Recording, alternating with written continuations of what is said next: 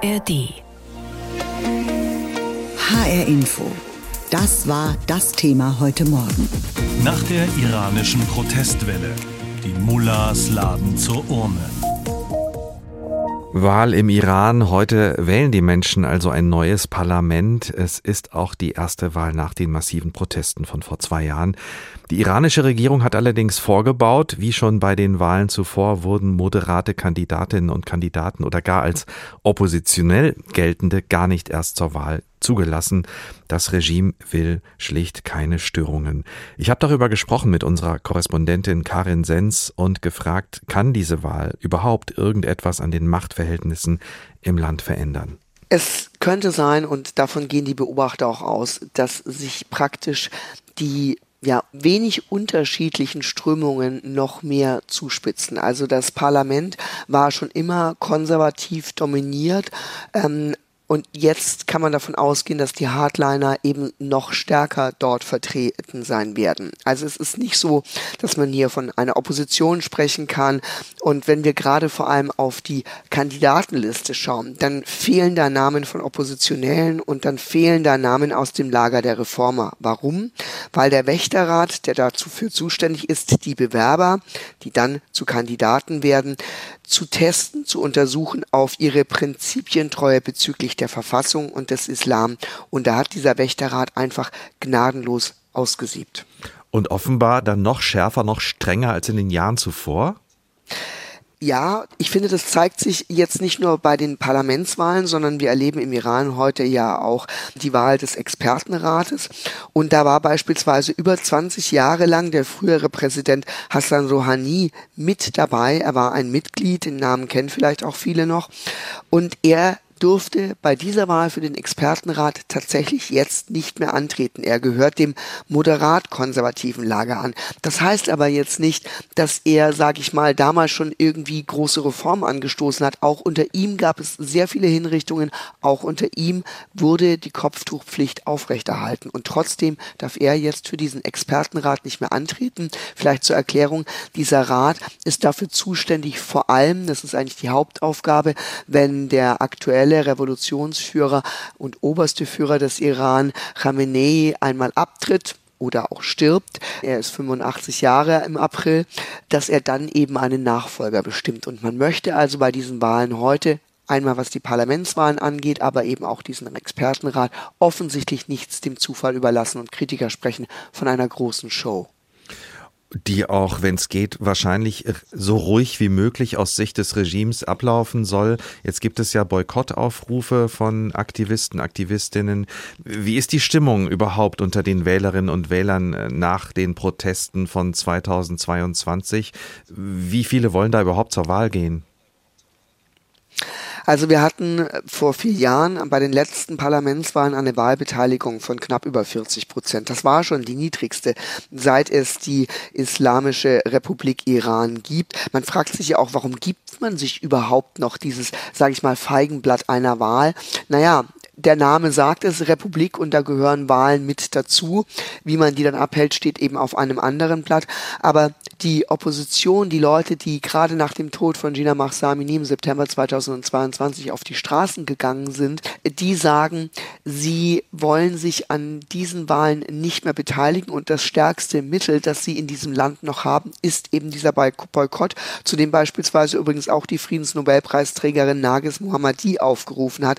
Aber, und das fand ich schon sehr interessant, unter anderem auch Mullahs, die eben das Regime offen kritisieren, die von Korruption sprechen, die aber auch selber die wirtschaftlichen Probleme im Iran zu spüren bekommen am eigenen Leib und auch am eigenen Leib eben die Wut der Bürger. Mullahs wurden im Rahmen der Proteste auch immer wieder angegriffen und sie wollen eben auch jetzt dadurch, es gibt tatsächlich diesen Protestaufruf, auch diesen Boykottaufruf, auch eben von Mullahs, sie wollen eben auch dadurch ihren Protest an der aktuellen Lage, auch wenn der sicher etwas anders gelagert ist, auch mit darstellen.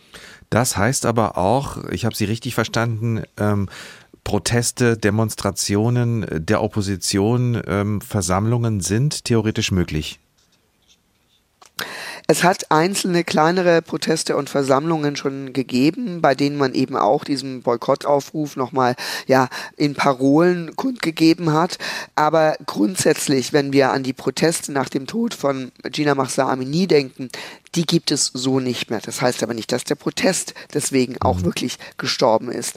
Denn der Boykottaufruf ist eine Form des Protestes, aber beispielsweise auch jede einzelne Frau, die ohne Kopftuch im Iran auf die Straße geht, ist eine Form des Protestes und eine sehr starke Form des Protestes. Das darf man nicht unterschätzen. Sie riskiert dabei sehr viel. Übrigens auch diejenigen, die heute nicht zur Wahl gehen, riskieren durchaus etwas, auch wenn es vielleicht noch, wie viele sagen, die sicherste Form des Protestes ist, denn es gibt anscheinend auch Anrufe, beispielsweise bei Lehrern, sie zur Wahl zu bringen, in Klammern zu zwingen. Und jeder hat so eine ID-Nummer im Iran. Man kann sie vielleicht so ein bisschen vergleichen mit der Nummer bei uns im Ausweis. Und anhand dessen wird festgestellt, ob jemand wählen gegangen ist. Und heute weiß keiner, was für Konsequenzen es haben kann, wenn man eben nicht zur Wahl geht.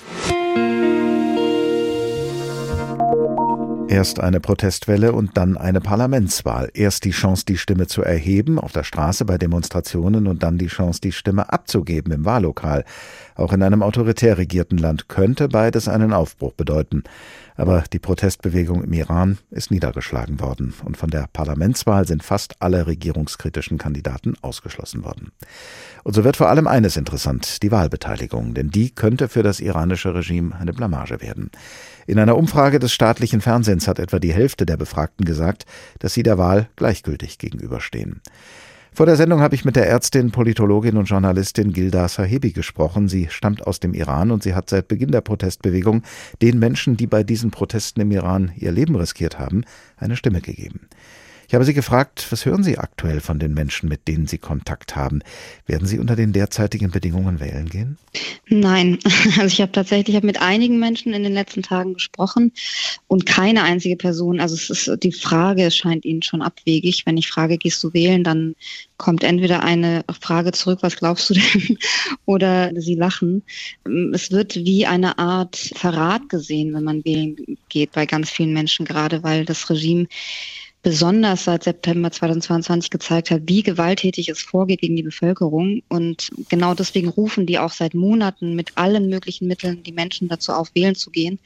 Und für die meisten Menschen ist aber klar, dass sie das nicht tun werden. Ist es denn dem Regime mit all dieser Brutalität, da wurden Menschen an Kränen aufgehängt, da wurden junge Mädchen im Teenageralter vor ihrer Hinrichtung im Gefängnis vergewaltigt, Demonstranten mit Kopfschüssen getötet, ist es dem Regime mit dieser Brutalität gelungen, die Kontrolle im Land komplett wieder zurückzugewinnen? Das kommt darauf an, was Sie mit Kontrolle zurückgewinnen meinen. Es ist Ihnen gelungen, eine Art vermeintliche Ruhe wiederherzustellen, weil eben natürlich wegen der hohen Zahl an Hinrichtungen im letzten Jahr, 2023 alleine 800 Hinrichtungen und eben dieser Gewalt auch ganz besonders gegen Frauen, von denen ganz, ganz viele auch ihre Kopftücher nicht mehr aufsetzen seit September 2022. Und natürlich ist es dann so, dass viele Menschen sich nicht mehr trauen, auf die Straßen zu gehen oder Widerstand zu leisten. Das in dem Sinne ja. Aber Kontrolle heißt eben nicht, dass die Wut und der Widerstand, vielleicht auch der innere Widerstand vieler, vieler Menschen äh, weg wäre. Im Gegenteil, das ist nur größer geworden. Und was ich auch ganz viel höre inzwischen, dass viele Menschen das Land verlassen, vor allem junge Menschen, weil sie die Hoffnung aufgegeben haben. Also das Regime wird niemals die Sympathien der Menschen sozusagen jemals wieder bekommen, wenn es sie denn, denn je hatte. Als es die Proteste noch gab, über Monate hinweg, da ist es ja den Protestierenden dadurch gelungen, weit über die Grenzen des Iran auch andere Menschen, viele andere Menschen aufmerksam zu machen auf ihre Lage. Das ist jetzt, nachdem die Proteste niedergeschlagen worden sind, ja so nicht mehr möglich. Wie erleben das die Menschen, mit denen Sie sprechen, dass sie auf ihre Situation nicht mehr so aufmerksam machen können, wie sie das monatelang tun konnten? Das ist tatsächlich ein ganz, ganz großer Punkt der, soll ich sagen, der Trauer vielleicht sogar, weil das was ganz Besonderes für viele Menschen war. Und jetzt ist es tatsächlich so, dass ganz viele sagen, durch die außenpolitische Lage guckt überhaupt niemand mehr hin. Also dadurch, dass die Islamische Republik, dass das Regime außenpolitisch derart eskaliert und auch die Muskeln spielen lässt, starrt die Welt eigentlich wie gebannt darauf, was machen sie mit Israel, was machen sie im Libanon, im Irak, Syrien. Und ins Land guckt man kaum noch. Also ich, ich sehe auch tatsächlich kaum noch irgendwelche ähm, Medienberichte über das, was im Land los ist. Und das ist tatsächlich was, was den Menschen sehr, sehr auffällt. Sie versuchen ja hier in Deutschland immer wieder den Blick auf das Schicksal der Menschen im Iran zu lenken. Was können und sollen wir denn hier in Deutschland aus Ihrer Sicht am besten mit diesem Wissen anfangen? Den in Anführungsstrichen richtigen Blick dorthin lenken. Also sich auch nicht der Propaganda des Regimes beugen, die das eben genau will, dass man nur auf die Macht schaut und auf die Außenpolitik. Und man darf nicht vergessen, dass das außenpolitische Handeln des Regimes unmittelbar verknüpft ist mit der Innenpolitik. Also je instabiler die Lage im Inneren, umso aggressiver agiert dieses Regime außenpolitisch. Und wenn man verstehen will, wenn man dieses Regime verstehen will, dann kommt man um die Innenpolitik nicht umhin. Und es geht, glaube ich, gar nicht darum, dass man jetzt alle zwei Tage Berichte aus dem Iran braucht, sondern ich glaube, es wäre wichtig, dass man nicht dem glaubt, was das Regime erzählt. Und ich habe jetzt auch wieder Radioberichte teilweise gehört, wo, wo iranische staatliche Nachrichtenagenturen zitiert wurden. Und das ist einfach Propaganda. Ich glaube, es geht darum, wirklich mit den Menschen im Inneren zu sprechen und sich dort zu informieren, weil dann erklärt sich ganz, ganz viel, auch was in der Region passiert. Glauben Sie, dass die Menschen im Iran noch einmal den Mut haben werden für einen Aufstand oder anders gefragt, was könnte ihnen Mut machen dazu? Solidarität oder Aufmerksamkeit aus dem Ausland, weil darunter haben sie seit Jahrzehnten gelitten, eigentlich seit es diese Islamische Republik gibt, dass das Regime wirklich auf eine sehr geschickte, leider und perfide Art und Weise ist es ihm gelungen, diese ganzen Gewaltverbrechen, die es ja seit den 80er Jahren schon gibt, so auszuführen, dass man nie hingeguckt hat. Das hatte mir eine Person auch aus dem Iran gesagt. Sie meinte, wir haben alles getan, was wir konnten. Wirklich. Wir haben uns in die Augen schießen lassen. Wir haben uns hinrichten lassen. Wir sind auf die Straßen gegangen und die Welt hat uns dann im Stich gelassen. Ich glaube, dass das tatsächlich was wäre, also wenn wir auch im, im Westen in Anführungsstrichen immer von Werten sprechen, von Freiheit, von Gleichberechtigung, dann müsste eigentlich etwas anderes daraus folgen. Und ich glaube, das wäre etwas, was den Menschen auch wieder etwas Mut machen würde. Und ich glaube, irgendwann werden sie gar keine andere Wahl haben, als wieder auf die Straßen zu gehen. Nur sitzt der Schock dieser, dieser tiefen Gewalt gerade einfach noch sehr, sehr tief eben. Und ähm, ich glaube auf absehbare Zeit nicht, aber irgendwann schon, weil dieses Regime wird nicht gegen 80, 90 Prozent der Menschen für immer regieren können. HR Info, das Thema. Diesen Podcast finden Sie auch in der ARD Audiothek. Ja, heute wird im Iran ein neues Parlament gewählt, aber die Mächtigen im Iran haben einen Großteil der reformorientierten Kandidaten gar nicht erst zugelassen zur Wahl. Dabei gab es während der Proteste in den letzten anderthalb Jahren durchaus die Hoffnung, dass es im Iran zu Reformen kommen könnte. Aber das Regime hat die Proteste brutal niederschlagen lassen und hat die Stimmen der regimekritischen Menschen im Iran unterdrückt. Deshalb hat sich am vergangenen Wochenende die deutsch-Iranerin und Menschenrechtsaktivistin Nasrin Jalali von Frankfurt aus auf den Weg nach Berlin gemacht, in die Bundeshauptstadt, um dort auf die Situation der Menschen im Iran aufmerksam zu machen. Denn Wahl hin, Wahl her, von Demokratie könne in ihrem Heimatland keine Rede sein, meint nicht nur sie. Unsere Reporterin Jutta Nieswand hat Nasrin Jalali vor ihrem Aufbruch getroffen in Frankfurt, und zwar an einem symbolträchtigen Ort vor der Frankfurter Paulskirche als Symbol deutscher Demokratie. Aus Musikboxen im Kofferraum eines Autos klingt ein Lied, in das Nasrin Jalali mit ihren Freunden und Bekannten einstimmt, denn es steht für den Kampf gegen die Mullahs im Iran. Das ist unser Iraner Nationallied. Ich gebe mein Leben für mein Volk, mein Land, mein Iran. Erklärt die deutsch-iranische Menschenrechtlerin, die auf ihrem Marsch zum Brandenburger Tor in Berlin Menschen darauf aufmerksam machen will, was im Iran gerade passiert. Rund 40 Kilometer am Tag will sie marschieren, um am 8. März, dem Internationalen Frauentag, in der Hauptstadt anzukommen. Unter dem Motto Laufen für Frauenleben Freiheit. Denn die iranische Revolution hat mit Frauenleben Freiheit angefangen. Und das soll auch sowohl in Deutschland als auch in der ganzen Welt, würde ich sagen, dass äh, gezeigt wird, dass die Revolution nicht aufgehört hat. Wir werden daran bleiben, bis das iranische Regime abgestürzt wird. Ihren Marsch nach Berlin sieht sie als Symbol für diesen Kampf. Zu den aktuellen Parlamentswahlen im Iran sagt sie, 99 Prozent von iranischer Bevölkerung werden nicht zu dieser Wahl teilnehmen, weil wir brauchen keine Armut, Korruption, Prostitution und alles, was ein ähm, Land äh, zur Ruine treibt. Sie ist der Ansicht, dass auch die Vereinten Nationen davor die Augen nicht verschließen sollten. Alexander Kagusche aus Hungen im Landkreis Gießen ist zwar in Deutschland geboren, aber sein Vater ist vor Jahren aus dem Iran hierher gekommen. Er gehört zu einer Gruppe, die sich Voice of Iranian nennt, die Iranern und Iranerinnen eine Stimme geben will, die sie in ihrer Heimat nicht haben. Zur Stimmung im Iran meint er, die Leute wollen sich nicht mehr veräppeln lassen. Ja.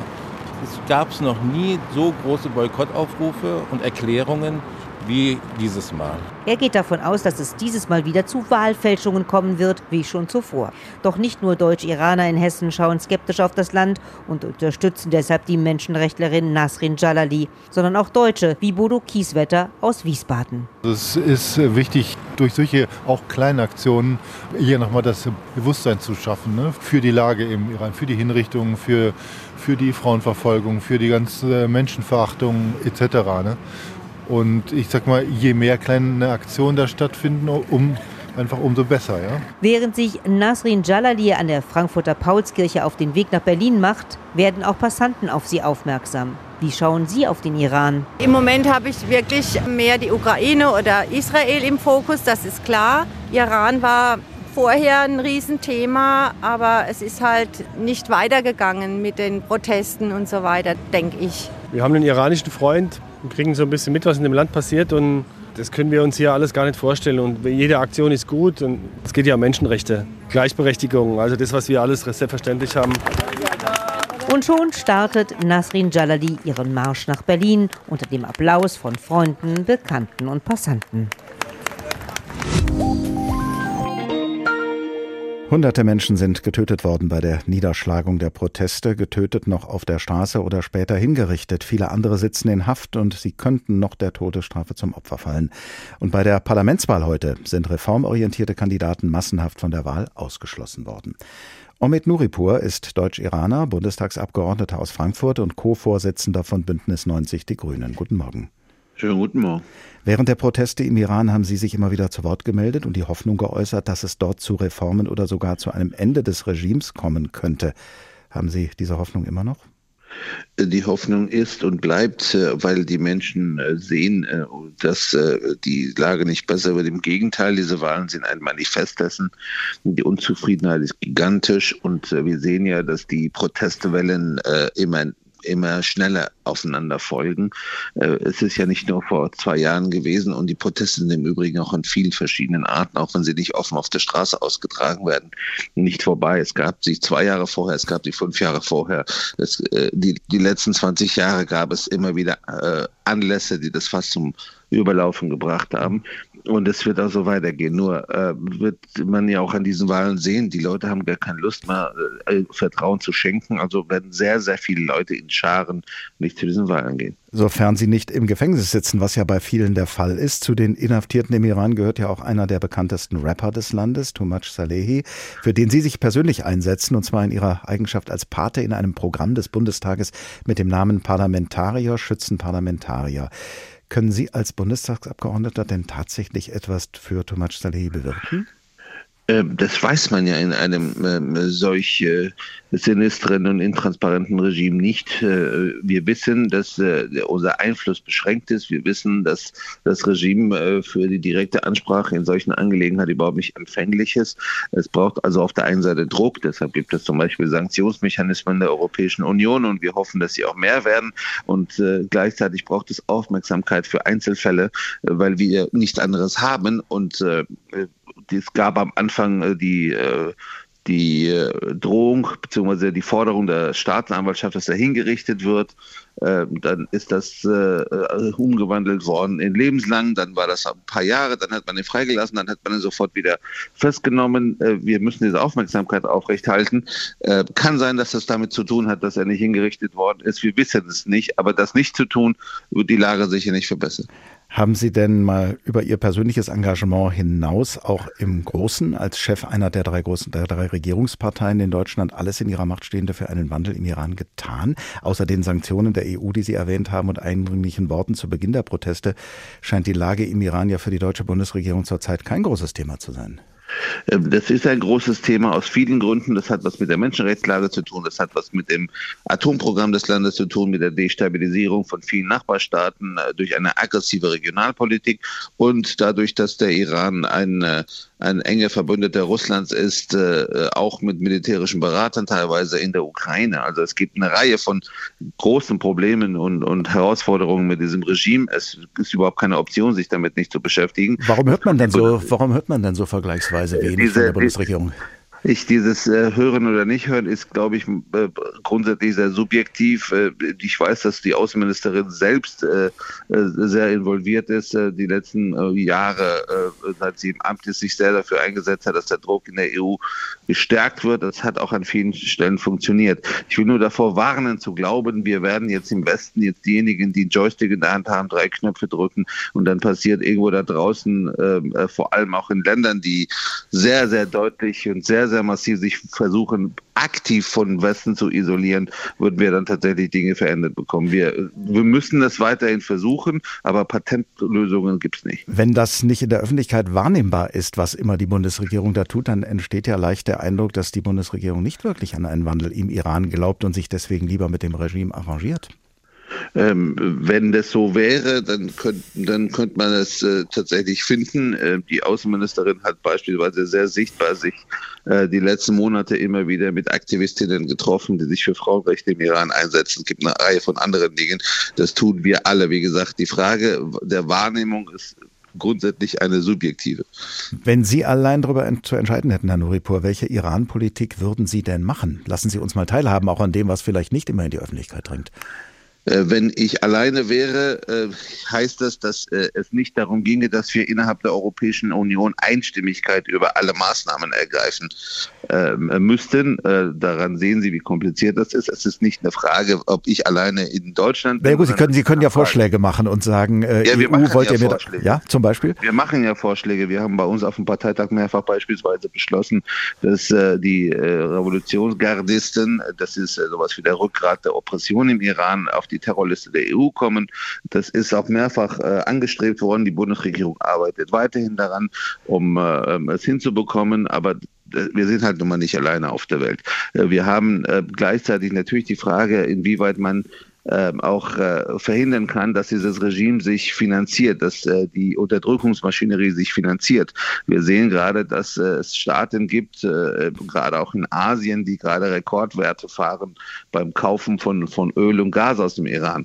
Äh, wie ich das alleine auf der Welt verhindern könnte, ist, bleibt mir zweifelhaft. Wir haben die Instrumente, wie wir sie haben. Wir werden die nur in, äh, in äh, Bündnissen innerhalb der EU und auch mit den Amerikanern fahren und fahren können und müssen. Ähm, und es ist dringend notwendig, dass äh, man nicht so tut, äh, als wäre äh, die iranische, das iranische Regime irgendwie ein Problem weit, weit weg, weil, weil ich habe die Probleme genannt, weil die Bedrohung des Staates Israel, weil das Atomprogramm, weil die Menschenrechte Menschenrechtslage, weil der Krieg in der Ukraine ja darstellen.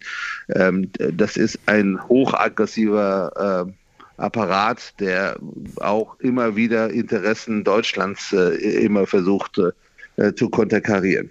Sie haben beim Bundesparteitag der Grünen berichtet, dass, weil Sie hier in Deutschland Ihre Stimme erheben, Ihre Verwandten im Iran bedroht werden, dass es einige gäbe, die das nicht äh, überlebt hätten. Ist das auch etwas, das Sie nicht nur belastet, sondern wo Sie sich vielleicht auch fragen, ja, wie helfe ich denn am besten eigentlich? Die Frage stellt sich ehrlich gesagt nicht. Natürlich ist es belastend, aber es geht ja nicht nur mir so, es geht Tausenden und Abertausenden von Menschen so. Solche Regime leben davon, dass äh, ihr gesamtes System auf äh, Angst basiert. Wenn man sich einschüchtern lässt, haben sie gewonnen. Das gilt für das iranische Regime genauso wie für Putin und viele andere. Diesen Podcast finden Sie auch in der ARD Audiothek.